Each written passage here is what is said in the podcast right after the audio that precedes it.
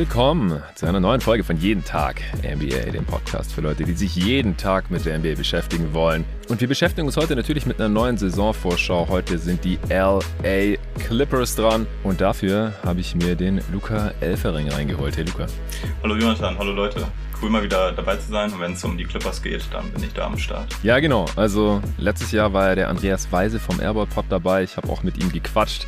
Es geht natürlich nicht gegen den Andy oder irgendwie sowas, aber du warst ja auch bei der Play-in-Preview hier schon mal am Start. Fand ich ganz gut. Und habe ich gedacht, jetzt probieren wir dieses Jahr auch mal die Clippers-Preview mit dir aus. Du bist quasi der andere Luca im jeden Tag NBA-Universum, in dem man mit C schreibt. Manche kennt dich vielleicht auch schon von äh, Twitter als Clippers-Experten. Äh, du hast dich letztes Mal schon hier vorgestellt, als wir eben da über die Play-in-Matchups gesprochen haben. Deswegen können wir das jetzt hier schon mal skippen. Wir sprechen heute über ein Team, das in der Offseason nicht viel gemacht hat, aber trotzdem jetzt in der kommenden Saison wahrscheinlich ganz anders aussehen wird als in der vergangenen. Kawhi Leonard hat letzte Saison kein einziges Spiel gemacht, Paul George hat über 50 Spiele verpasst und am Ende auch noch Covid gehabt, konnte dann beim äh, Play-in-Game nicht mitspielen und dann war die Saison der Clippers auch schon vorbei unterm Strich, ich habe nochmal geschaut, sind die Clippers trotzdem sehr genau auf der Prediction der letzten Preview gelandet. Ich hatte 43 gesagt, Andy damals 44 und sie haben 42 Siege geholt, denn äh, das war halt jetzt auch nicht die größte Überraschung, dass Kawhi Leonard die gesamte Saison verpasst und Paul George ist halt auch ein Spieler, der immer wieder ein bisschen angeschlagen ist und dass dieses Team dann Probleme haben könnte, das war leider zu erwarten, dass das Ceiling deutlich höher ist, wenn diese beiden Dudes spielen. Ich glaube, das wird sich auch heute hier wieder in dieser Preview zeigen und dann haben sie jetzt in der Offseason auch noch John Wall reingeholt, äh, Ex-All-Star, äh, einer meiner absoluten Lieblingsspieler gewesen bei den Wizards damals. Wie der hier reinpasst und was der dem Team Team so geben kann, was sie vor allem auch letzte Saison nicht hatten, aber auch äh, jetzt auch in der kommenden Saison ohne ihn vielleicht nicht gehabt hätten. Das werden wir auch besprechen und wie hoch es dann natürlich auch hinausgehen kann. Bevor wir damit gleich loslegen, gibt's kurz Werbung vom heutigen Sponsor.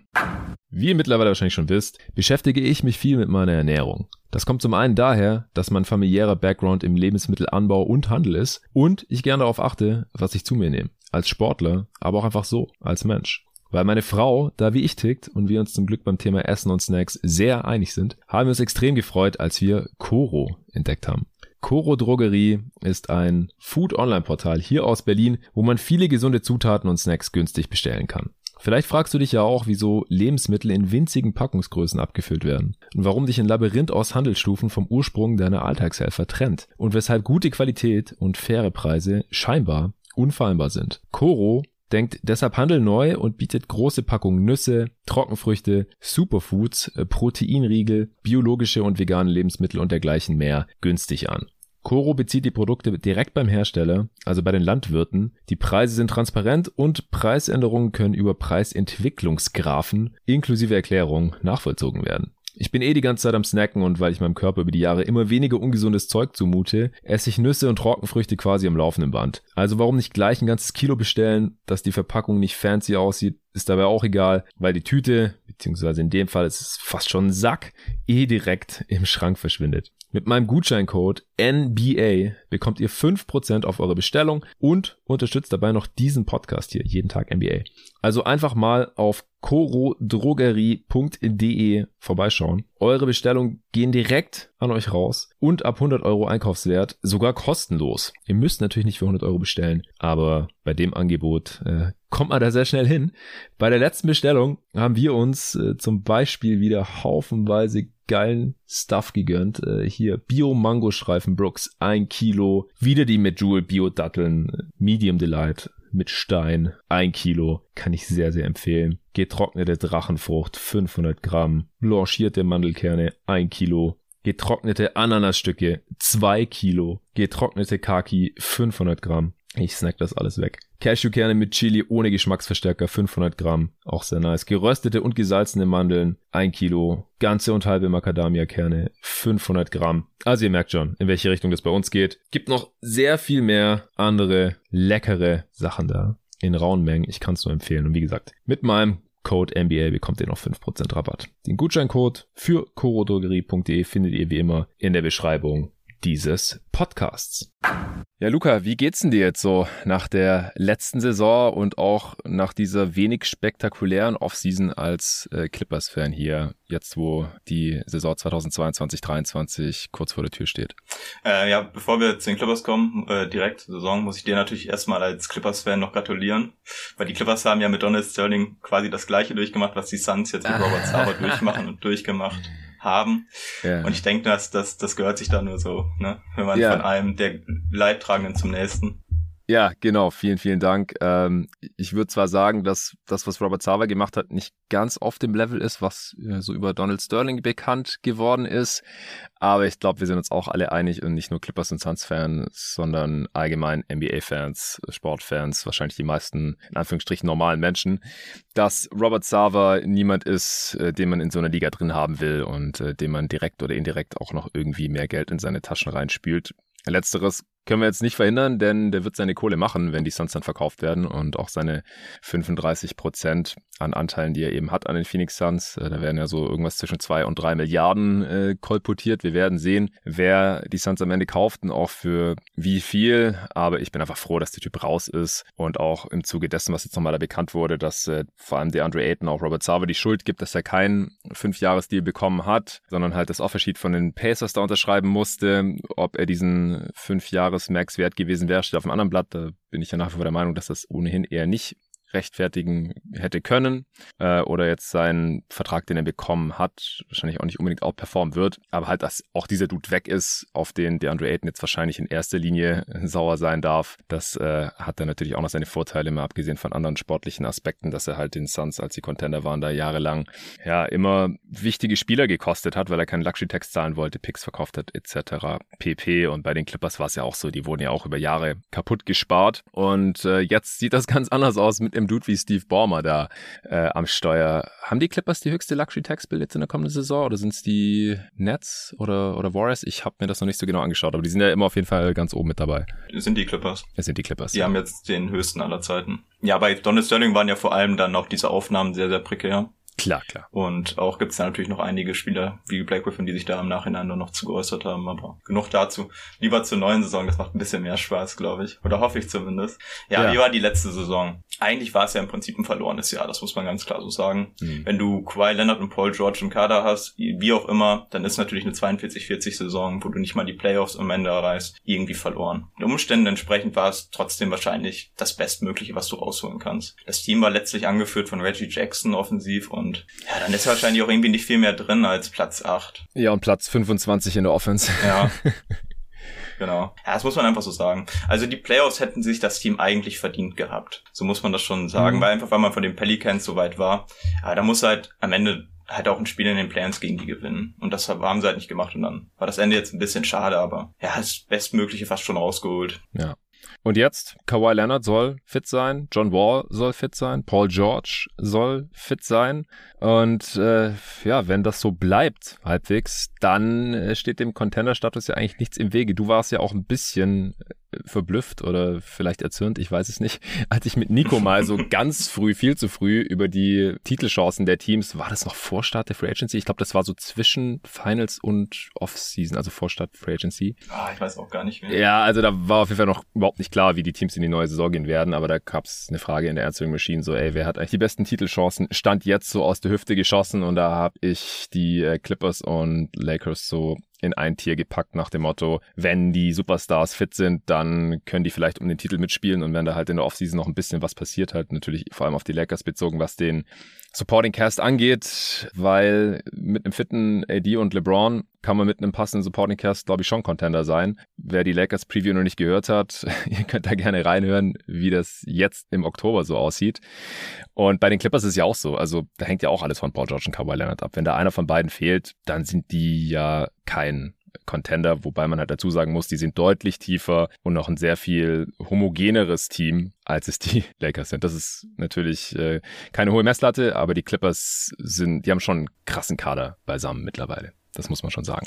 Ja, also man muss ja sagen, man hat ja letztes Jahr die Lakers 4-0 gesweept und das ohne Paul Josh und Kawhi Leonard meistens und Brown und AD waren zumindest ein paar Mal dabei. Okay. Das kann man dann als Clippers-Fan natürlich so nicht stehen lassen. Nee, nee also grundsätzlich habe ich kein Problem damit, wenn man sagt, die Clippers, denen traue ich nicht, die sind zu oft verletzt, weil das muss jeder für sich selbst irgendwie einschätzen und wenn es das ist, dann kann ich damit immer leben. Wenn alle fit sind, dann bin ich schon der Meinung. Aber das siehst du ja, glaube ich, auch nicht anders. Nee, dass nee, das dann schon ein absoluter Contender sind. Ja, genau. genau. Da kommen wir am Ende dazu, dann beim, beim Best Case oder auch vielleicht bei der Prediction. Bezieht sich zwar immer eher auf die Regular Season hier, dieses Preview-Format, aber bei den interessanten Playoff-Teams, sag ich jetzt mal, da kommen wir nicht umhin, da wenigstens auch mal ein bisschen in die Richtung weiterzudenken.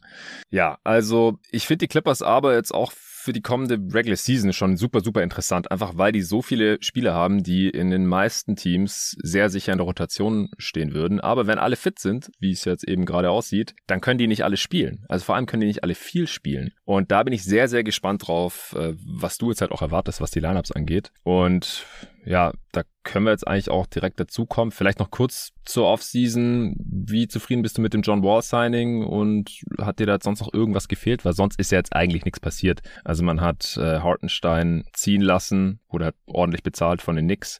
Ähm, ja, und Rodney Hood nicht verlängert, aber der wurde jetzt auch noch nirgends anders unter Vertrag genommen. Vielleicht ist einfach kein NBA-Spieler mehr. Äh, Jaden Scrub äh, hat man auch nicht behalten. Und jetzt hat man halt noch so ein paar, ja, undrafted Spieler-Camp-Invites, wie es halt bei allen Teams äh, zu diesem Zeitpunkt in der Preseason der Fall ist. Da kannst du ja vielleicht noch einen Tipp abgeben, wer es davon äh, ins Roster schafft. Ja, das ist immer schwer zu sagen. Vor allem, wie du schon sagst, der Clippers-Kader ist halt, ist halt wahnsinnig tief, ne? Ja. Wer es dann wirklich am Ende noch schafft. Ja, wird man einfach sehen müssen, wer ähm, dann wirklich viel spielen wird. Nochmal zu Wall. Ja, also ich kann damit gut leben. Ich würde jetzt aus Clippers Sicht nicht groß erwarten, dass wir hier John Wall von vor vier Jahren oder so sehen. Ich finde, die, die wahrscheinlich beste Herangehensweise ist einfach zu sagen, er hat jetzt so ein, was war das, Mid-Level, glaube ich, knapp in der Mid-Level, also Tax Mid-Level, also sechs Millionen oder so kriegt er ja. Ja, genau, Taxpayer Mid-Level. Genau, daran sollte man ihn dann, glaube ich, auch einfach messen. Also er wird hoffentlich ein bisschen besser sein als Bledsoe letztes Jahr und alles, was noch draufkommt, das würde ich dann einfach als extra nehmen. Und die Clippers ist ja, also der Clippers-Kader ist ja auch nicht so aufgebaut, dass man jetzt groß von Wall abhängig wäre, dass er da groß Leistung zeigt. Sondern man hat ja wirklich genug Optionen. Auch, auch ist ganz witzig, dass die Clippers ja eigentlich in der Offseason oder auch dann halt zur Trading Deadline immer irgendeinen Trade machen. Also es geht bis zu Paul ähm, zu den Rockets zurück, dass man eigentlich immer was macht. Und dies Jahr ist so das erste Jahr, wo man wirklich einfach nichts gemacht hat. Das hängt wahrscheinlich auch ein bisschen damit zusammen, weil man Wall gekriegt hat. Hätte man jetzt Wall nicht gekriegt, war man wohl bei Conley sehr interessiert. Aber das hat sich dann jetzt wohl ziemlich erledigt. Den braucht man ja nicht mehr. Ja. Nehmen wir dann jetzt mal zu. Ganz ja, kurz noch zu, zu Wall oder zur Offseason der Clippers. Äh, Wall ist, glaube ich, auch vom Contract Value halt deutlich besser als zum Beispiel Conley und ich erwarte mir auch noch mehr von John Wall als von Conley, der einfach auch deutlich älter mittlerweile schon ist. John Wall geht jetzt auch in die Age 32 Season, aber der hat halt seit 2018, 19 ganze 40 Spiele gemacht. Natürlich auch, weil er schwere Verletzungen hatte, ähm, Achillessehne gerissen, äh, dann diese Infektion da im Knöchel, wo er jetzt auch neulich in einem Players Tribune Artikel nochmal gesagt hat, dass sein Fuß kurz davor war, amputiert werden zu müssen. Und natürlich hat er auch massive psychische Probleme gehabt, auch durch den Tod seiner Mutter.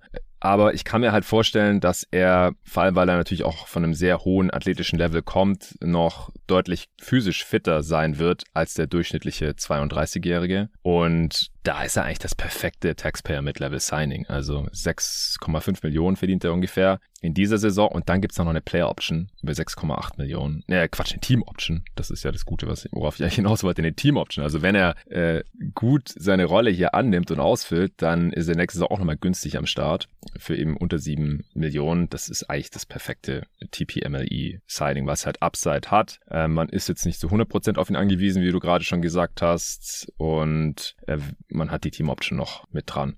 Ich bin jetzt sehr gespannt, wie er hier in dieses Clippers-Team eingefügt wird. Und da kommen wir gleich zur ersten Frage. Wie sieht die Starting Five überhaupt aus? Also George und Leonard natürlich gesetzt, aber ich glaube, die anderen drei Spots sind relativ offen, oder? Ich würde noch Subac dazu nehmen, einfach aus mhm. dem Grund, weil er halt, also weil er der einzige Center am Team ist. Die Clippers haben keinen anderen. Und deswegen gehe ich davon, oder davon kann man eigentlich ausgehen, dass die drei Spots safe sind. Ja. Die werden nicht, zumindest nicht am Anfang der Saison schon Small Five spielen am Anfang. Ja, das macht ja eigentlich kein NBA-Team in der Regular Season direkt Small zu starten. Und da hast schon recht, Subats ist der einzige traditionelle Big, deswegen spricht da sehr viel für ihn, dass er startet, klar, hast recht. Genau. Also ich gehe ziemlich stark davon aus, dass Reggie Jackson und Marcus Morris die zwei offenen Spots noch belegen werden. Mhm. Es liegt daran, also bei Morris liegt es daran, der startet eigentlich immer, wenn er fit ist. Also das kann man durchgehen, der kommt nie von der Bank, wenn er halbwegs fit ist. Kann ich mir schwer vorstellen, dass man dann zu, zumindest zu Saisonbeginn da groß schon was ändert. Und Reggie Jackson, ja, die, die Berichte aus dem Camp sprechen schon dafür, dass Reggie startet. Und auch Law Murray, der von The Athletic, der Beatwriter, der kam als äh, John Wall quasi gesigned wurde, ist er sofort nach vorne geprescht und hat gesagt, ja, John Wall startet. Okay. So. Und dann zwei Wochen später, oder wenn überhaupt zwei Wochen später, kam auf einmal dann die Berichte von ihm auch, ja, Reggie Jackson startet. da kann man dann vielleicht schon ein bisschen davon ausgehen, dass innerhalb des Teams ihm mal gesteckt wurde, ja, das wird nicht passieren. Mhm. Und ich würde mich auch relativ stark wundern, weil Kawhi kommt natürlich jetzt, hat ein ganzes Jahr ausgesetzt, Paul George hat ein halbes Jahr ausgesetzt kann ich mir nicht vorstellen, dass man dann quasi schon wieder drei Positionen neu besetzt. Ich denke, dass man einfach quasi wieder die die ganze Rotation von vor zwei Jahren nimmt. Und dann wird, also Morris und Reggie, das, das, die werden nicht die ganze Saison wahrscheinlich starten. Reggie auf jeden Fall nicht. John Wall wird auch Spiele starten. Aber außer Paul George, Kawhi Leonard und Zubac wird sich da ein bisschen was ändern. Ja, Law Murray hat ja auch vor zwei Tagen nochmal einen Artikel gedroppt auf äh, The Athletic, wo es eben um das Point Guard Battle ging. Ja, wer startet da? Wer bekommt überhaupt Minuten? Und da hat er mal die Lineups mit denen, die da eben im Training Camp jetzt zocken, mit den drei Units, äh, die da gegeneinander spielen, rausgehauen. Und was ich da so mitgenommen habe, war auch, dass äh, es wahrscheinlich auf Reggie Jackson als Starter hinausläuft. Was ich auch für sinnvoll halte, weil John Wall wie gesagt, ich, ich halte echt viel von seinem Game. Der bringt dem Team Transition, Offense und halt Passing und Playmaking, was sonst nicht annähernd irgendjemand in diesem Kader auf diesem Level jemals gebracht hat und wahrscheinlich auch bringen wird. Aber er ist halt nicht der geilste Shooter von Downtown, er hatte auch nicht die größte Gravity, auch die letzten Jahre, also er hatte immer wieder so Ausreißerjahre gehabt, wo er dann auch mal eine effiziente Quote hatte, 35 Prozent, 37 Prozent in äh, Washington mal, aber die letzten Jahre oder die letzten Male, als er gespielt hat in Houston, aber auch in Washington, da war es halt gerade so um die 30 Prozent. Worauf ich damit hinaus will, ist eigentlich, wenn Subat startet, dann sollte John Wall eigentlich nicht starten. Das ist so der, der größte Faktor vielleicht, dass Reggie Jackson halt auch viel besser, glaube ich, funktioniert neben Paul George und Kawhi, wie er funktioniert oder eigentlich nicht funktioniert. Haben wir letzte Regular Season ja gesehen, wenn er viel ohne die beiden spielen muss. Dazu kommt halt noch, dass ich halt auch glaube, dass John Wall die Backup-Lineup deutlich verbessern kann mit seinem Spiel, äh, wenn er dann halt mit den, mit den ganzen Backup-Wings da zusammen spielt. Ja, also ich denke auch. Also so was man schon sagen kann ist, oder was auch Lu angedeutet hat, ist, dass wahrscheinlich Subac immer ein bisschen früher gezogen wird, damit er relativ viele Minuten mit Wall zusammenspielen kann. Er ist wahrscheinlich, also Wall wird sicherlich der beste Pick-and-Roll-Spieler sein, mit dem Subac jemals gespielt hat. Das hat ja damals mit Gottard mhm. schon bei den Wizards immer wahnsinnig gut funktioniert. Ja. Und ich kann mir vorstellen, dass man das auch ein bisschen spielen wird, einfach um auch Wall so ein bisschen, ja, etwas, was er halt kennt, wieder machen zu lassen. Ich glaube halt, dass es in der NBA 2022, 2023 nicht mehr ganz so gut funktioniert wie noch vor fünf, sechs, sieben Jahren. Also wir werden das mit Sicherheit auch sehen, aber ich finde halt diese Vorstellung, dass Wall mit vier Wings, die alle schießen können und das Feld ein bisschen hoch und runter rennen können, echt sexy. Ja, ja, also ich, ich, ich bin auch sehr äh, interessiert, das mal zu sehen. Was man ähm, bei Subac auch noch sagen muss, also wahrscheinlich werden ja Batum dann und wir mit Batum dann auf, äh, auf der Bank spielen. Und auch Morris, das sind halt beides wirklich sehr, sehr schlechte Rebounder. Mhm. Und das wurde halt auch schon gesagt, dass ähm, das ist auch so einer der unterschätztesten Punkte, dass Kawhi Leonard und Paul Josh wieder da sind, dass ähm, man letzte Saison natürlich halt viel mit Morris und Batum gespielt hat und die beide halt wirklich sehr, sehr schlechte Rebounder sind. Also Morris, der hat durchgehend Spiele, wo er keinen Rebound zieht als Power Forward. Und das ist natürlich dann für so ein Team schon wahnsinnig, wahnsinnig schwer. Und das ist ja dann auf der Bankrotation. Wenn du dann Kawhi und Paul George dann spielen hast, ist es halt grundsätzlich kein Problem, weil die kriegen das schon geregelt. Aber dann bei den Bench-Lineups kann man dann wahrscheinlich ganz gut Zubac dazu ziehen, weil der zieht dir dann die nötigen Rebounds schon wieder raus. Ja, also ich, ich gebe immer nicht so viel auf die tatsächlichen Rebound-Zahlen, sondern äh, eher den Impact beim Rebounding. Also wie gut boxt der Dude aus. Äh, wir kennen ja ein paar Beispiele, dass, was ich, Steven Adams oder sowas, äh, natürlich einen massiven positiven Impact hat als Rebounder, obwohl er gar nicht unbedingt immer selber den Rebound fängt, oder, sondern das dann halt Westbrook machen lassen hat oder jetzt Morant oder irgendwelche anderen Mitspieler. aber ich stimme dir auf jeden Fall zu. Also das Rebounding korreliert jetzt nicht besonders stark mit Siegen, vor allem nicht mit äh, Contender-Status oder sowas. Die Warriors sind da immer ein ganz gutes Beispiel. Die waren auch in ihren besten Zeiten nie ein besonders gutes Rebounding-Team, auch weil sie viel Smallball gespielt haben und da jetzt nicht so die herausragenden Spieler hatten einfach. Also es ist nicht unbedingt nötig, dass man stark ist im Rebounding, aber man darf halt auch nicht komplett zacken. Und die Clippers haben letzte Saison gesagt, die hatten die fünf schlechteste mhm. Offensiv- und Defensiv-Rebound-Rate und das wird mit äh, Kawhi und Paul George äh, garantiert wieder besser werden. Ja, stimme ich dir zu. Ansonsten nochmal kurz zu Morris zurück, weil du den schon als Starter festgemacht hast. Basiert das jetzt einfach auf der Vergangenheit? Habe ich richtig verstanden, dass er halt immer gestartet ist, wenn er fit war. Aber muss es unbedingt so bleiben? Also könnte es jetzt nicht auch einfach sein, dass er äh, jetzt im Alter von dann 33 oder Age 33 Season dann mal auf die Bank geschickt wird, weil man vielleicht einfach eine, eine bessere Alternative hat oder weil Batum besser passt oder Norm Paul will ja auch All-Star werden. Ne? Von der Bank wird schwierig. Mhm. Ich weiß es nicht. Oder ja, dass man halt im Prinzip Kawhi dann als nominellen Vierer äh, drin hat und Paul George, ich meine, die werden auch nicht jünger, sind auch bei die Ü30, dass man dann einfach noch einen, einen dynamischeren, einen, einen kleineren Wing mit reinpackt als jetzt Marcus Morris. Also, wenn es nach mir ging, auf jeden Fall. Das okay. Problem ist halt, dass, äh, dass das ja eigentlich schon die letzten Jahre eigentlich auch schon immer so war. Also Morris war, also ich, das klingt jetzt vielleicht nach Morris Hating und wenn man in so einem Clippers mh, hm, auf Twitter ist, dann ist Morris auch eigentlich immer so der gehassteste Spieler. Aber bevor ich jetzt nochmal kritisiere, muss ich ihn ein bisschen loben, weil er hatte jetzt nie eine Offseason bei den Clippers zumindest, wo er fit war. Beziehungsweise nicht. Mhm äh, noch eine Verletzung hatte. Und dieses ist jetzt die erste, wo er wirklich keine Verletzung hat. Also das muss man ihm schon sagen. Und der sah jetzt auch im ersten Preseason-Spiel, klar, Preseason, aber man kann ja schon gucken, wie der Spieler an sich aussieht. Er sah ja schon ein bisschen gesünder wieder aus. Also er hatte ja zum Beispiel letztes Jahr nicht einen Dank. Ich meine, das ist jetzt mir grundsätzlich egal, ob er dankt oder nicht. Aber es zeigt halt schon, dass Knie jetzt nicht mehr wirklich im besten Zustand sind. Ja. Also grundsätzlich ist Covington und auch Batum sind das deutlich bessere Spieler als bei Marcus Morris mittlerweile. Marcus Morris ist, ich fand ihn defensiv immer ein bisschen über, überschätzt, ehrlich gesagt, weil er eigentlich mhm. nie so jemanden vor sich halten konnte und wenn die Clippers halt immer am Switchen sind, dann endet es ja irgendwie oft oder relativ oft da. Aber ja, also ich würde es mir wünschen und ich denke auch, also wenn man jetzt zum Beispiel nochmal ein bisschen zurückgeht und dann auf die Utah-Serie guckt, da hat ja Markus Morris auch im letzten Spiel gar nicht mehr gefinisht, da war das Terrence Mann. Also das ist nicht so, dass Tyron Lue sich das da nicht traut. Ich denke nur, dass er es einfach noch nicht in den, zumindest nicht am Anfang der Regular Season macht. Und am Ende muss man dann hm, gucken. Ja.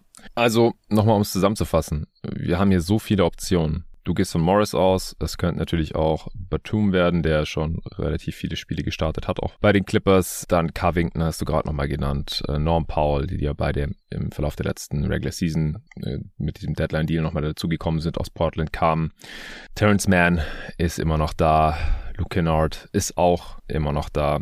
Also sie haben da einfach unfassbar viele Optionen für diesen fünften Starting-Spot auf dem Amir Coffee. Amir Coffee. Ja, weißt du, der kann sich in der Rotation überhaupt halten? Ja, ich würde jetzt gerne Ja sagen, weil ich ihn ja auch schon seit, keine Ahnung, zwei Jahren immer lobe. Aber wahrscheinlich halt nicht. Das Problem ist halt, er war halt schon letztes Jahr, als George dann wieder da war, hat er halt einfach DNPs gezogen. Und der Kader ist jetzt halt noch mal breiter. Also warum soll sich das jetzt groß ändern? Und der Vertrag ist zwar aus Clippers Sicht wahnsinnig gut mit seinen elf und für drei Jahre. Das ist, das ist hm. ein Witz eigentlich. Das, das, das den Agenten sofort feuern. Ja, wollte gerade sagen, ist eigentlich so krass, dass ihn niemand anders gesigned hat für deutlich mehr Kohle. Wo die Clippers dann ja. vielleicht gesagt hätten, trotz Baumer so, ey, der Typ spielt vielleicht nicht mal bei uns, dem wollen wir jetzt nicht irgendwie äh, 5, 6, 7 Millionen pro Jahr zahlen. Und jetzt verdient er halt äh, unter vier äh, für die nächsten drei Saisons. Das ist schon krass. Und gerade in der Liga, wo halt derartige Wings eigentlich überall gesucht werden, händeringend. Ja, die Ansage war wohl so ein bisschen, dass von anderen Teams gesagt wurde, die Clippers bezahlen den eh, also können wir uns das auch streichen, das müssen wir da nicht machen. Aber das ist ja auch irgendwie mal so ein bisschen eine billige Ausrede, finde ich, ehrlich gesagt. Yeah. Ja, wie du schon gesagt hast, der Agent hat anscheinend nicht den besten Job gemacht. Was ist denn jetzt deine Lieblingslineup oder Closing Lineup, beste Lineup? Also man hat halt auf der Point Guard Position wahnsinnig viele Optionen. Also man fängt ja mal an mit Reggie Jackson oder John Wall, aber man kann da ja auch theoretisch einfach Norm Powell spielen lassen und dann ist Paul George mehr oder weniger der Point Guard mhm. oder halt Terrence Mann. Ich würde jetzt derzeit, also über äh, George, Leonard braucht man eigentlich nicht reden. Und dann muss eigentlich Covington spielen, der ja wirklich, also in Portland wurde er halt grundsätzlich einfach falsch eingesetzt. Ja. Offball ist ja eine absolute Pest. Er war, glaube ich, letztes Jahr der erste Spieler überhaupt, der 90, also der erste dann in der Saison, der 90 Steals und 90 Blocks hatte. Es zeigt halt schon, er hat wirklich wahnsinnig, wahnsinnig gute Hände und er ist Offball, ja. muss er eigentlich spielen. Solange Batum noch halbwegs das liefern kann, was er halt damals schon immer geliefert hat, würde ich immer noch Smallball dann mit ihm spielen. Aber die Clippers haben es halt auch clever gemacht. Also man ist, also wenn du vor zwei Jahren schaust, dann hatte man ja halt diese eine Smallball-Variante mit Batum statt Zubac oder halt, Herr Mann hat sich ja dann im Prinzip ergeben. Aber wenn sich einer von denen mhm. verletzt hat, dann hat sich das halt grundsätzlich erledigt gehabt. Dann musste halt Cousins spielen. Und jetzt hat man halt eigentlich so viele Optionen. Also wenn, solange Paul George und Kawhi Leonard fit sind, kann man Smallball spielen. Und das wollen die Clippers halt unbedingt. Also ich würde halt spielen derzeit immer noch. Wahrscheinlich würde ich versuchen, sogar Norman Paul spielen zu lassen als dann Point Guard, dann George, äh, Leonard, dann Covington und Batum auf den Center-Positionen oder Down-Positionen. Ja, also ich finde es auch echt geil an Tyron Lue, dass er da so positionless äh, denkt. Das hat er auch nochmal jetzt ähm, zu Protokoll gegeben, gerade im besagten Artikel, dass er nicht in traditionellen Positionen denkt, sondern halt in Play Starter, Play Finisher und Connector und dass halt äh, diese ganzen Wings äh, auch nominell Point Guard spielen können oder nominell Center spielen können. Und ich glaube, da werden wir echt äh, verschiedenste Lineups sehen. Bin da sehr, sehr gespannt und äh, kann mich da gerade auch ehrlich gesagt nicht festlegen auf eine, auf eine beste Lineup oder Closing Lineup die Optionen sind unendlich. Also genau. das wird auch, also es ist jetzt auch eigentlich nicht fast nicht möglich, wirklich eine, eine feste Closing Five wie bei anderen Teams zu legen. Weil es wird einfach unterschiedliche Teams geben, auf die man trifft, wo dann unterschiedliches Sinn macht. Vielleicht macht auch einfach manchmal Sinn, also Subat spielen lassen zu müssen, weil man halt gegen Jokic oder so spielt und der das halt dann konsequent immer wieder bestraft. Aber das wird man dann einfach sehen müssen und ja. Und Tyron Lou hat auch selbst gesagt, äh, wer weiß, wer in der, also dass die jetzt halt auch da so wild rumprobieren im Trainingcamp, weil äh, er hat gesagt, wer weiß, wer die Spiele beendet, ja, damit er da halt dann auch schon verschiedene Optionen hat und da dann immer adaptieren kann. Also können wir eigentlich auch zum nächsten Punkt kommen. Siehst du einen Breakout-Kandidaten äh, oder jemanden, der zu wenig Minuten bekommt, ich glaube, für die letzte Saison ist ja im Prinzip der Breakout-Kandidat Coffee gewesen und das ist ja jetzt auch der, wie wir gerade schon angeschnitten haben, der wahrscheinlich zu wenig Minuten bekommt. Ja. Im Jahr davor war ja Terrence Mann der Breakout-Kandidat, wenn dann auch erst zu den Playoffs äh, in der Regular Season hat er das jetzt nicht so unbedingt fortgesetzt. Wie sieht es jetzt in der kommenden Saison aus aus deiner Sicht? Ja, also ich würde erstmal zum, äh, wer zu wenig Minuten sieht, im Prinzip kannst du da halt fast den ganzen Kader nennen, außer Kawhi und Paul George, weil die werden sich halt alle untereinander die Minuten nehmen. Ja. Was ja auch noch ein bisschen dafür spricht, dass es vielleicht auch noch mal einen Trade mit, mit in der Saison gibt, der das vielleicht ein bisschen entschlackt. Mhm. Würde zumindest vom Kader schon ein bisschen sinnig sein. Ja, also beim Breakout-Player, das ist, sage ich ganz ehrlich, das ist so die Kategorie, wo ich am schwersten getan habe, weil ich habe da drei Fragezeichen stehen. es gibt auf jeden Fall keine offensichtliche Antwort. Da, da nee. stimme ich dir vollkommen zu. Also die Clippers hatten letztes Jahr halt elf Spieler, die 20 Minuten pro Spiel gespielt haben. Also das liegt ein bisschen daran, weil man halt noch sowas wie Bledsoe abgegeben hat. Aber es zeigt halt schon so, dass halt alle Spieler irgendwie sehr viel spielen mussten. Und damit halt auch die meisten eigentlich schon so zeigen konnten, was sie halt können. Ich finde das auch gar nicht so schwer, Breakout bei den Clippers, weil halt alle Spieler, die so wirklich in der Rotation, Rotation sind, halt wahnsinnig alt sind. Also sowas bei John Wall oder Kawhi oder so, da wird man ja nicht von Breakout spielen, sondern halt von sowas wie Comeback vielleicht. Ja. Aber ich meine, sowas wie Covington oder so, das sind ja dann wirklich keine Breakout-Spieler. Also ich habe jetzt als, ich finde, worüber man diskutieren könnte, ist vielleicht Subac, weil er halt noch so jung ist, aber mhm. der ist halt auch der Spieler, der er ist und wahrscheinlich wird er auch keine Spiele groß finishen. Ich habe jetzt trotzdem einfach Man genommen, auch wenn das vor zwei Jahren schon war, weil ich ihn selbst jetzt gar nicht in der Closing Five genannt habe Mhm. Aber die Clippers eigentlich immer besser funktionieren, wenn Man einfach spielt. Das, das liegt daran, weil er clever cuttet, weil er der beste Point-of-Attack-Defender des Teams ist. Und das eigentlich auch ziemlich deutlich mittlerweile. Und weil er halt auch die Small, den Small-Ball-Fall spielen kann. Er kann den Point Guard spielen. Er kann eigentlich alles spielen. Und er halt auch so wirklich noch so dieser eine Spieler ist, der, der Potenzial hat, ein bisschen mehr zu sein als das, was er jetzt derzeit ist. Und ja, sonst hätte ich Coffee genannt, aber ja, da haben wir letztes Jahr seinen Breakout gehabt und der wird wahrscheinlich, oder befürchte ich halt einfach nicht so viel spielen. Ja, also ich denke auch, also bei Man darf man auch nicht vergessen, dass er mittlerweile schon relativ alt ist für einen Spieler, der ja. vor einem guten Jahr äh, sein, seine Coming-out-Party hatte. Der geht jetzt in die Age 26 Season. Und bei Subats ist es so, der ist jünger als Man. Aber die Frage ist, kann er überhaupt mehr spielen als seine 24, 25 Minuten pro Spiel, wenn die Clippers halt ja. halt so viel Small spielen? Also ich glaube es halt auch tendenziell nicht. Andere Kandidaten, da wird's dann halt schon relativ dünn. Ja, also ich würde ja sonst auch noch gerne irgendwie Luke Kennard nennen. Aber das ist halt, der wird halt auch nicht viel spielen. Also das Problem bei Kennard ist, der trifft halt 51% seiner offenen Dreier. Das ist halt ein Wert, ja. den willst du halt eigentlich neben deinen Superstars stehen haben. Der hatte die beste Dreierquote letzte Saison. Ja. Marcus Morris hat aber gesagt, er wird nächstes Jahr die beste haben. Also ich bin gespannt. Okay. Äh, hat er auch schon mal eine krasse, oder? Hat er nicht auch schon mal so 48% ja, oder so? Vor zwei Jahren hatte er fast 48, glaube ich. Letztes Jahr war er aber nicht so gut. Ja, 47,3 hat er gehabt und letzte Saison ist dann um über 10% runtergecrashed. Könnte natürlich wieder besser werden neben George und Kawhi. Ja, davon gehe ich aus. Aber ja, also Kennard zum Beispiel, das, der hätte halt das Potenzial, grundsätzlich halt ein perfekter Fit zu sein, aber die Clippers haben mit Norman Paul quasi einen Spieler, der sehr ähnlich ist, aber dann halt die Zone attackieren kann und halt defensiv auf jeden Fall besser ist und der halt auch Freiwürfe ziehen kann, was ja für die Clippers auch, was George zum Beispiel nicht kann, also es ist schon ein sehr, sehr komplementäres Skillset, was er den Clippers dann anbietet. Aber ja, deswegen, also sowas wie Kennard, der müsste wahrscheinlich dann eher getradet werden, um wirklich bei einem anderen Team dann als Breakout nochmal zu sein. Und auch das kann man dann wahrscheinlich in Frage stellen. Ja. Also Spieler, die tendenziell aus der Rotation rausfallen, hast du dann auch da Kennard drin, neben Coffee und ich meine, über BJ Boston oder so haben wir jetzt noch gar nicht, oder Brandon Boston Jr., wie er jetzt, glaube ich, lieber genannt werden möchte, mhm. haben wir jetzt noch gar nicht gesprochen. Also die werden wahrscheinlich eher nur spielen, wenn es wieder Verletzte gibt oder wenn Kawhi halt Back-to-Backs aussetzt wovon wir ausgehen, oder? Ja, die kann man grundsätzlich streichen von der Saison. Die, die 14 Back-to-Backs, die man hat, die, die wird er nicht spielen. Also die Zahl, die bei Kawhi immer so rumschwirrt, die ich von mehreren Beatwritern gelesen habe, sind so 57 Spiele. Uh. Das sind einfach die Spiele, die ich jetzt so, so grundsätzlich übernehmen würde.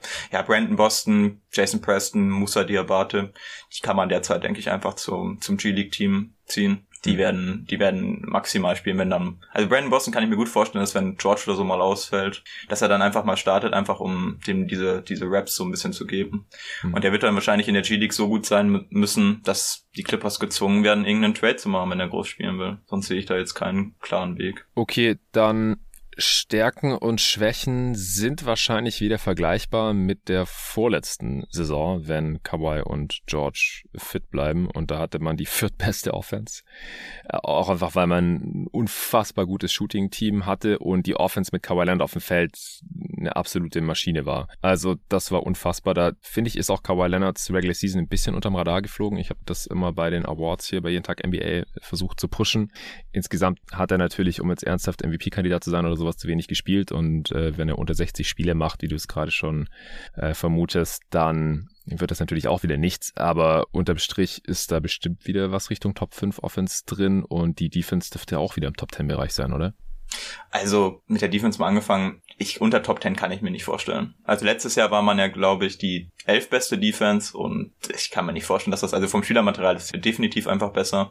Deswegen, also das sollte schon ziemlich sicher eine Top Top 10 Defense sein. Laut Clean the Glass war man sogar noch besser. Ich hatte es gerade vor mir, ich muss jetzt gerade nochmal schauen.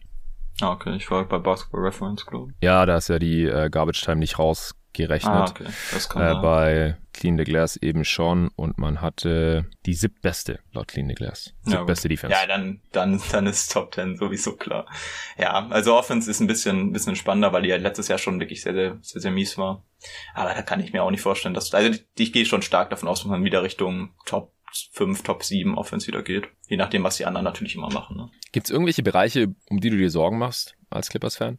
Abgesehen ja, also von, der, von, der, von der Gesundheit natürlich, das ist klar. Ja, da wollte ich gerade anfangen. Ähm, ja, also das ist, also man muss natürlich immer auch schauen, wie Kawhi Leonard dann grundsätzlich zurückkommt. Ein Problem bei den Clippers war eigentlich schon immer, dass sie relativ schlecht zur Zone kamen. Und Kawhi war halt wahrscheinlich immer noch der beste Spieler dann in dem Bereich. Ja. Und da wird man halt sehen müssen, ob der jetzt vielleicht dann in dem Bereich so ein bisschen den Step verloren hat. Und auch im Transition war man halt immer relativ mies, deswegen ich ja auch Terrence Mann oder halt auch Norman Powell kann das, oder auch auf jeden Fall John Wall in Transition sollten die auf jeden Fall helfen. Und auch gerade bei solch, solchen Sachen wie, ja, das sind jetzt alles so Soft-Faktoren, aber ich glaube, das ist dann immer relativ schlecht, dann Freiwürfe zu ziehen, gerade Paul George. Und auch da hilft dann eigentlich Norman Paul, der das schon ja, relativ dreist macht, würde ich sagen, aber es funktioniert halt. Aber sonst ist das halt, also was, natürlich ist gefährlich, dass man keinen zweiten Weg im Kader hat. Wenn Subac sich jetzt verletzt, auch wenn der halt die Definition eines Ironmans ist eigentlich, dann mhm. weiß ich nicht, ob das so clever ist, jetzt die ganze Saison mit keinem Center, also wenn er sich längerfristig verletzt, ähm, durch die Saison zu gehen. Aber man hat halt auch wahrscheinlich auf dem Markt halt keinen Spieler, der wirklich besser ist als Covington. So der Center spielen kann. Und Covington wird es wahrscheinlich oder Batum, die werden es dann grundsätzlich machen. Also wird man sehen müssen. Also da kann man wahrscheinlich auch immer noch einholen, wie die Suns ja letztes Jahr mit Biombo, der das dann halt so halbwegs okay macht. Ja, Hassan Whiteside ist noch Free Agent, glaube ich. Ja. Zum Beispiel. Ja, genau. Also Freiwürfe, man war letztes Jahr auf Platz 30 bei den gezogenen Freiwürfen. Äh, Norm Paul hast du gerade schon genannt. Das ist eigentlich so neben Kawhi dann, wenn er wieder spielt, der einzige, der da eine ordentliche Freiwurfrate hat. Und der hat jetzt nur fünf Spiele für die Clippers gemacht, bevor er dann auch out for season war. Äh, haben wir es, glaube ich, auch noch nicht dazu gesagt gehabt. Ich denke halt, da hm. steht und fällt halt sehr vieles mit. Also mit Paul hat am Ende aber wieder gespielt. Der war ja zwischenzeitlich nur wieder verletzt. Der ist, hat ja in den Plans auch wieder gespielt. Ja, aber in der Regular Season hat er fünf Spiele gemacht. Genau, ja, ja, genau, der war auch verletzt. Der war ja, ja. da hat er drei Spiele gemacht und dann hat er sich. Ja, nicht out for season, sondern ja, er war sehr lange dann draußen und dann für, fürs Playen war er wieder da. Ja, korrekt. Sorry. Okay, ähm, nee, aber ansonsten ist es halt einfach, wie gesagt, ein sehr homogenes und rundes Team. Wenn fit, wahrscheinlich in der Regular Season Wins Machine. Und in den Playoffs sehe ich da jetzt halt auch nicht die großen Schwächen, außer dass sie halt da auch mal fit bleiben müssen, weil ja, Kawhi Leonard hat halt die Conference Finals äh, im Clippers Jersey noch nicht gesehen. Äh, und Bubble, ja, das ähm, hat er natürlich auch andere Gründe als, als spielerische, dass man da enttäuscht hat. Das ist ja mittlerweile eigentlich auch hinlänglich bekannt, dass Paul George da massive psychische Probleme hatte und so weiter. Deswegen da, das müssen sie einfach mal noch, ähm, da müssen sie ihre PS mal noch auf die Straße bringen, denke ich. Aber theoretisch ähm, äh, sehe ich halt auch hier wieder ein sehr, sehr starkes Playoff-Team, das kaum Schwächen hat. Ja, ja, das denke ich auch. Also man hat halt wirklich die, die, den Luxus, dass man eigentlich auf alles reagieren kann. Und da du es jetzt eben auch schon mit, mit Paul George angesprochen hast und ja auch mit John Walls ähm, Players Tribune Beitrag. Die Clippers haben, ja, den jeder übrigens lesen sollte, den Bericht über ja. John Wall. Ähm, die Clippers haben überrascht, also Covington hat sich dazu ja auch schon geäußert, Batum hat sich darüber auch schon geäußert, dass sie mit mentalen Problemen zu kämpfen hatten. Und Reggie Jackson hat ja auch, ähm, nachdem sie dann gegen die Suns rausgeflogen haben, wirklich sehr bewegendes, eine sehr bewegende Pressekonferenz gegeben. Mhm. Also das, also das ist schon, schon, schon auffällig, wie viele Spieler die Clippers haben, die sich dazu wirklich sehr, sehr schön geäußert haben. Und ja, ja wenn man auf die Regular Season oder Playoffs schaut, also wie ich schon gesagt habe, die, haben, die Clippers haben eigentlich wirklich, wirklich für alles eine Option offen. Es muss dann halt einfach jetzt mal ein bisschen fit bleiben.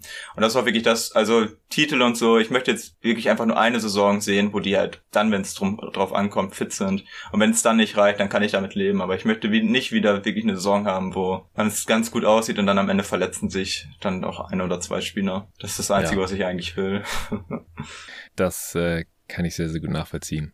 Ja, gibt's jetzt noch irgendwas, bevor wir zur Prediction langsam kommen, was du zum Team sagen willst? Vielleicht noch irgendwie stilistisch, äh, offensiv, defensiv, scheme-wise. Was erwartest du da? Ja, ja, also die Clippers werden wieder wahrscheinlich wieder die beste Dreierquote der Liga haben. Das haben sie ja irgendwie, oder sind zumindest immer sehr, sehr weit oben dabei. Ja, und sonst ja, es wird halt wieder wahrscheinlich sehr, sehr viel geswitcht werden defensiv. Das, darauf sind die Clippers mhm. ja mittlerweile einfach schon aufgebaut.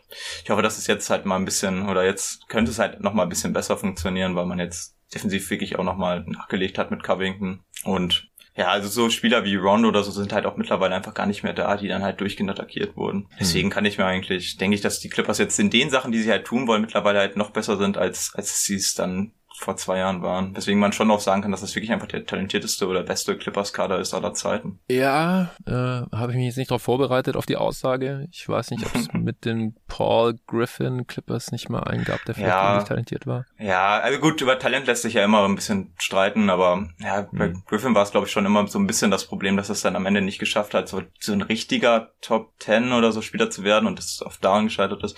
Und dass man halt die Small Forward Position, also, ja. also was ja schon so mit die wichtigste eigentlich ist, halt nie so richtig gut besetzt haben. Also Matt Barnes war ja schon das Beste. Und sonst waren ja auch mhm. immer Saisons mit Luken Mute und das war ja dann immer schon, ja. Also ja, gut, über Talent lässt sich halt immer streiten. Ja, schade, dass äh, Jared Dudley damals nicht fit war. Der hätte eigentlich auch da sehr ja. gut reingepasst. Ja. ja, ja, auf jeden Fall. Ja, ich würde aber, ja, vielleicht Talent ist halt, wie gesagt, immer schwer, aber ich würde schon sagen, so der beste ja. zusammengestellte Kader. Ja, ja, genau. Und der tiefste halt auch. Also in Clippers hat er immer ein bisschen die Tiefe gefehlt, gerade auf dem Flügel.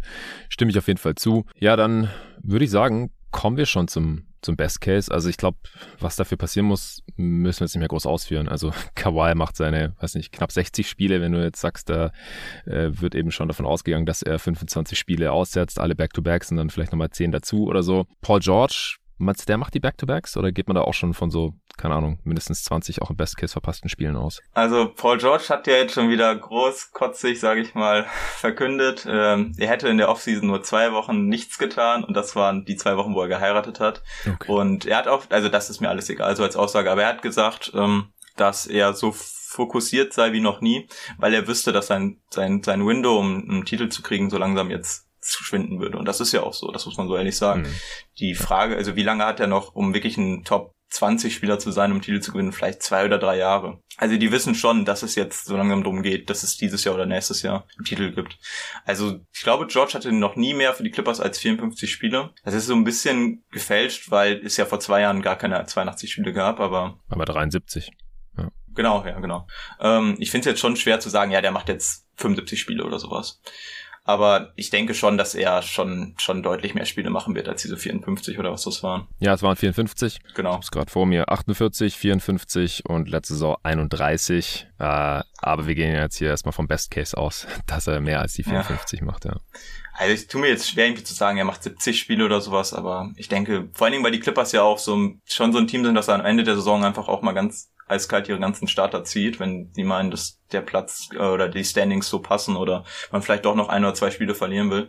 Das ändert ja dann die, die Spiele, die die äh, einzelnen Spieler machen, schon ein bisschen. Aber ich denke, er ist jetzt fit und er war ja am Ende der Saison auch wieder fit, deswegen gehe ich ganz stark davon aus, dass er auch sehr, sehr viele Spiele machen wird und auch Back-to-Backs. Okay. Also im Best Case dann auf jeden Fall, äh, sagen wir mal, deutlich mehr als die 54, die jetzt halt das bisherige Hoch waren in diesen drei Clippers-Saisons. Äh, und John Wall kann fit bleiben. Ja, agiert halt auch an seinem persönlichen Best Case. Äh, vielleicht fällt der Jumper im Best Case dann halt auch ein bisschen besser und er ist halt vor allem für sein Alter halt noch dann ein sehr schneller Spieler, der in Transition viel macht und halt auch als einer der wenigen Spieler im Clippers-Kader regelmäßig in die Zone kommt und äh, halt auch vor allem durch sein Playmaking, Passing, die Corner-Shooter da einfach erstklassig bedient, wie zu besten Wizards-Zeiten äh, die dann die Dreier reinnageln ohne Ende. Man hat eine Top 5 Offense und Top 5 Defense. Ja, wie viele Siege sind da drin, Luca? Ja, ich habe hier 58 stehen, einfach weil 57 der bisherige Rekord oder die höchste Zahl ist, die die Clippers jemals gewonnen haben. 2014, okay. glaube ich. Und dann wäre 58 halt schon, schon ein Riesenerfolg. Also ich könnte auch über 60 reden, aber ich bin fühle mich mit 58 relativ sicher. Ich habe jetzt mal geschrieben, das wäre dann so Platz zwei. Das wäre zumindest letztes Jahr gewesen im Westen. Und also, wenn Kawhi und Paul George zusammen spielen, dann ist man in 104 Spielen so ungefähres 57 Siege-Team. Und da müsste man jetzt noch irgendwie einen Sieg mehr rausholen. Das, das denke ich, ist schon wirklich auch im Bereich des Machbaren. Ich habe jetzt mal so geschrieben, dass man schon wieder so im Bereich Top 5 Offense kommt und eine Top 5 Defense bis zu Top 7 sehe ich eigentlich schon als sehr, sehr machbar an. Aber muss man dann halt gucken. Aber ist ja auch der Best Case. Ja, genau.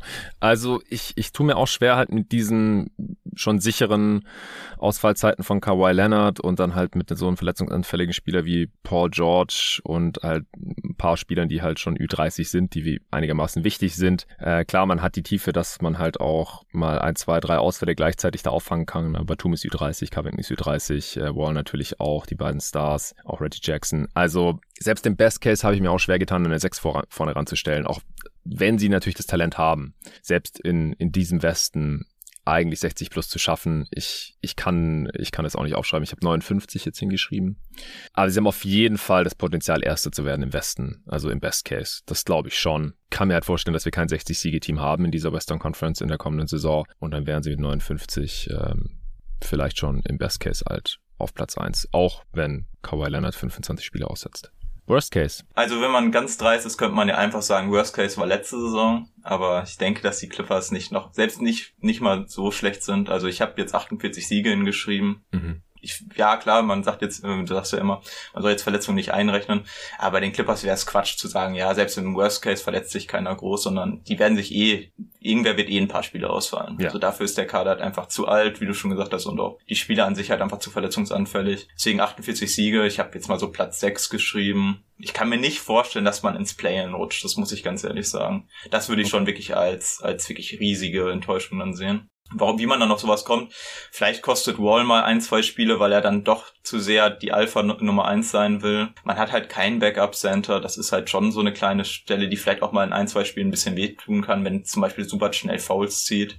Oder was halt, man halt auch sagen muss, ist, dass halt die Clippers auch so dreist sind, am Ende der Saison halt einfach mal Spiele abzuschenken, wenn man meint, dass man das nicht gewinnen braucht. Hm. Das historische Daniel Oturu-Game, das, das, das zieht halt, das kann halt schon auch mal ganz gut so ein, zwei Siege nochmal abziehen, die man halt eigentlich hätte gewinnen können. Ja. Und da habe ich noch so aufgeschrieben, also eine Top 12 Defense oder Top 10 Defense schlechter kann eigentlich nicht. Das, das würde schon, das würde schon mich wirklich sehr, sehr wundern. Oder halt so eine Richtung Top, Top 15 Offense, das wäre aber auch wirklich dann schon so, wirklich der absolute Worst Case, glaube ich. Ja, genau. Also ich denke auch, man muss hier im Worst Case halt schon massive Ausfallzeiten von Paul George und Kawhi Leonard und noch zwei, drei anderen Spielern äh, einrechnen. Einfach weil es realistisch schon auch im schlechtesten Fall drin ist. Ich will immer katastrophale Verletzungen äh, gerne ausschließen, die nicht besonders wahrscheinlich sind, wie, ähm, was weiß ich, Janis ist out for season oder sowas, was einfach noch nicht passiert ist, aber Kawhi war halt schon mehrfach out for season und man kann einfach nicht ausschließen bei seiner Verletzungshistorie, dass der jetzt zwar fit in die Saison kommt, aber nach 20 Spielen ihm einer ins Knie fällt. Also wir es wirklich natürlich nicht hoffen, aber die Angst hätte ich halt schon im Worst Case, dass er dann ja nicht die gesamte Saison verpasst, aber halt einen Großteil der Saison verpasst und dass Paul George halt auch wieder einen Großteil der Saison verpasst. Aber selbst in diesem Worst Case habe ich ihnen zwei Siege mehr gegeben, äh, nee, drei Siege mehr gegeben, 45 und äh, zwei Siege mehr als meine letztjährige Prediction mit 45 Siegen. Also ich bin da nicht weit unter dir. Das denke ich halt auch. Also, dass sie auf jeden Fall mehr Spiele wieder gewinnen als verlieren, selbst im, im Worst Case und auch ein paar mehr als letzte Saison, weil sie tiefer sind und halt dann nicht mal unbedingt diese In-Season-Trades machen müssen, sondern sie gehen jetzt halt schon mit diesem Team in die Saison, das selbst ohne die beiden Stars noch mehr gewinnen als äh, verlieren sollte. Ja, dann kommen wir jetzt zur Prediction. Jetzt wird's spannend. Also, das ist jetzt wirklich eine Glaubensfrage, äh, wie bei so vielen Teams, wo vieles von den Stars abhängt, äh, ob wir da jetzt über oder unter die Line kommen. Ich habe vorhin nochmal nachgeschaut, äh, aber das, das gleichen wir dann gleich ab. Ich hau jetzt mal meine Zahl zuerst raus. Ich habe 53 Siege jetzt hier. Also ich, ja. ich glaube einfach, dass man näher am Best Case dran ist, weil man jetzt halt schon fit in die Saison reingeht mit den äh, fraglichen Spielern. Und wenn die halt annähernd ihre Spiele machen, dann wird man locker ein 50-Siege-Team sein. Aber wenn man jetzt äh, irgendwie unter 50 sagt oder näher an den 60 dran ist, dann kann ich da auch nichts gegen sagen. Es ist halt einfach nur die Frage, wie viele Spiele machen Kawhi Leonard und Paul George im Prinzip. Ja, ich habe mir 54 aufgeschrieben und eigentlich okay. auch mit so grundsätzlich der gleichen, gleichen äh, Begründung. Also man muss sich jeder für sich selbst irgendwie entscheiden, inwiefern man realistisch sieht, dass, dass die fit bleiben. Aber so vom Spielermaterial, dann kann ich mich schwer damit tun, wirklich viel weiter runterzugehen im, im normalen Case. Und deswegen, ja, so 54 denke ich, oder vielleicht auch sogar, ja, ich sag mal 54, dabei bleibe ich jetzt mal. Habe ich aufgeschrieben. Denke ich schon, schon sehr, sehr machbar. Die Line ist bei 52,5. Äh, wir sind jetzt beide drüber. Ich bin ja. knapp drüber. Ich würde mich mit Over etwas wohler fühlen als Under. Aber ja, die Line ist ganz gut gewählt. Also da würde ich auf gar keinen Fall irgendwas drauf wetten. Und du bist ja auch nur knapp drüber. Ja, also ich, ich, ich würde sowieso nicht drauf wetten, weil ich bin da ganz, ganz mies drin. ähm, aber ja, also das, also gerade auch als Clippers-Fan, da, da tippe ich natürlich nicht an. Da. Das macht ja keinen Sinn. Da macht's ja gar keinen Spaß. Aber ich denke, ja, also ich, wenn die Clippers fit sind, dann denke ich, kann man das, ist es schon sehr, sehr realistisch, dass man die, die Zahl über, über, äh, übertrifft. Aber wenn genau. die Verletzungen anfangen, dann kann es auch ganz, ganz schnell vorbei sein damit. Ja. Gut, hast du jetzt noch irgendeinen interessanten Aspekt zu deinem Team, den wir hier noch gar nicht angesprochen haben? Ja, ich habe noch eine Geschichte zu Jason Preston, dem letztjährigen ähm, Rookie äh, der Clippers. Okay. Und zwar, ich glaube, dass das nicht viele wissen, aber ich erzähle es, deswegen erzähle ich es mal. Und ja. zwar hatte der in der Highschool eigentlich schon seine Hoffnung auf die NBA aufgegeben und wollte NBA-Reporter werden. Deswegen hat er ähm, eine Detroit Pistons Fanseite damals geschrieben und wollte für die halt über die Detroit Pistons dann Berichte schreiben. Ist aus der Gegend, oder? Genau, er müsste, das, er müsste da irgendwo aus der Gegend sein. Und dafür war er dann aber noch zu jung. Und deswegen wurde ihm geschrieben, ja, er soll sich dann nochmal bitte melden, wenn er 18 sei. Und er hat sich wohl mit seinem 18. Geburtstag da wieder gemeldet und wollte halt Berichte schreiben.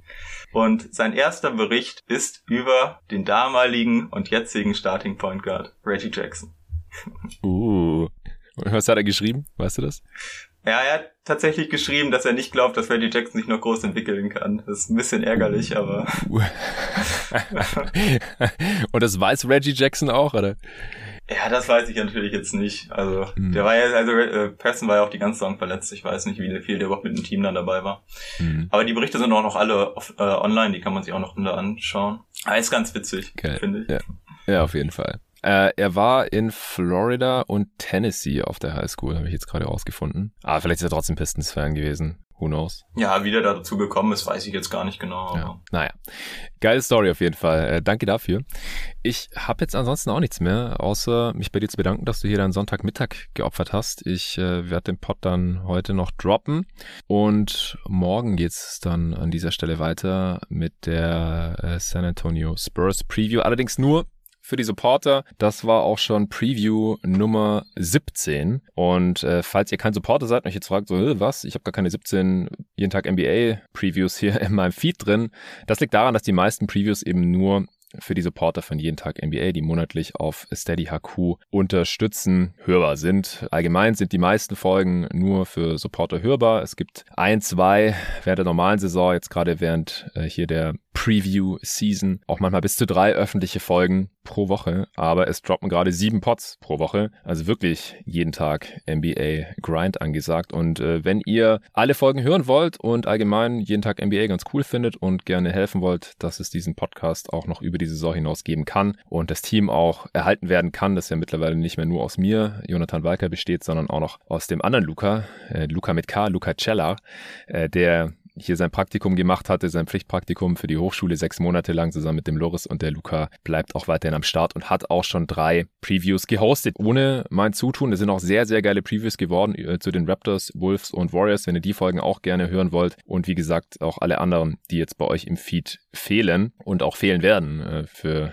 die restlichen Previews.